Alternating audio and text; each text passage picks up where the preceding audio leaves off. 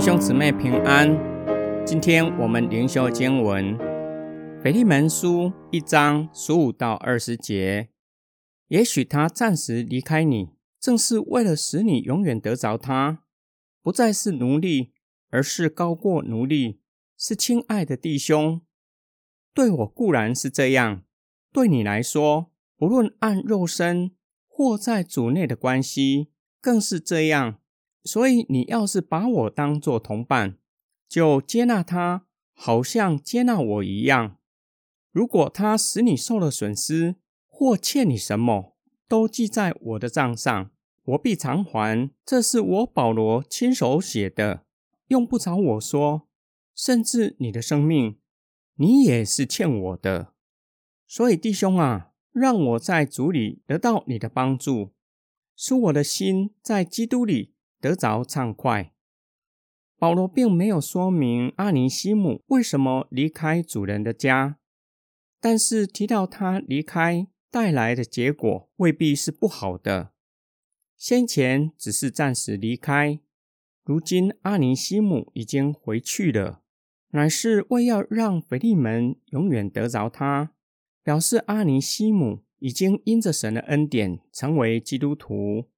与腓利门是在主里的弟兄，因此阿尼西姆不再是奴隶，而是腓利门亲爱的弟兄。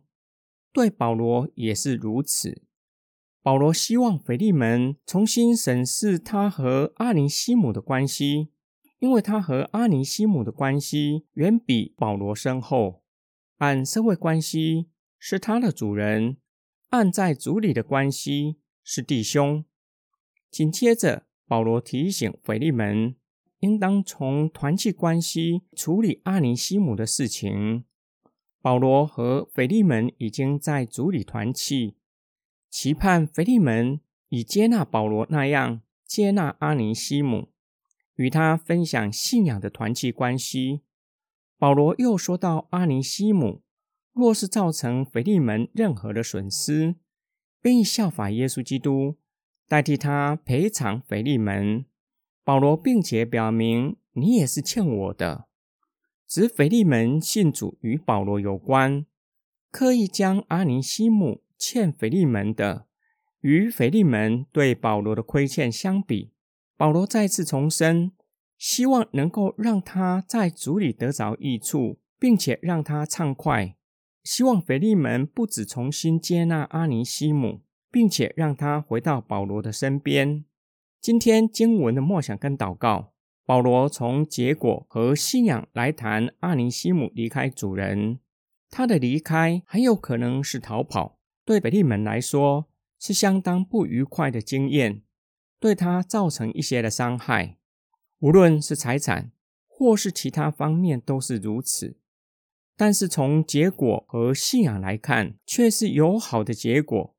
甚至这样的结果远远超过人的想象。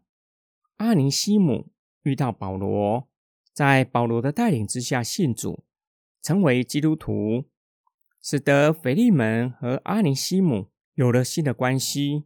保罗也知道不应该因此就自动一笔勾销阿尼西姆对腓利门造成的损害。阿尼西姆需要回到主人的面前，请求主人的谅解。必须承担主人不愿意谅解的后果，这是他在今生必须面对、要负起的责任。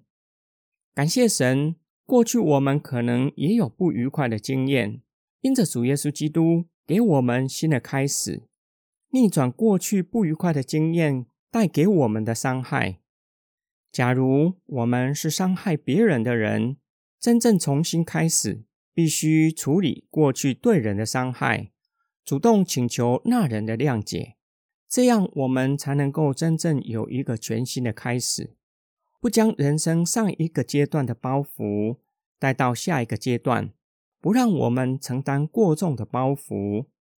我们一起来祷告，爱我们的天父上帝，在我们的人生中或多或少都有不愉快的经验。求主赐给我们勇气去面对过去的伤害，并求主在我们的中间做和好的工作，使我们可以与人和好，使我们的人生有一个全新的开始，减轻人生中的包袱，让我们可以喜乐的迎接未来。我们奉主耶稣基督的圣名祷告，阿门。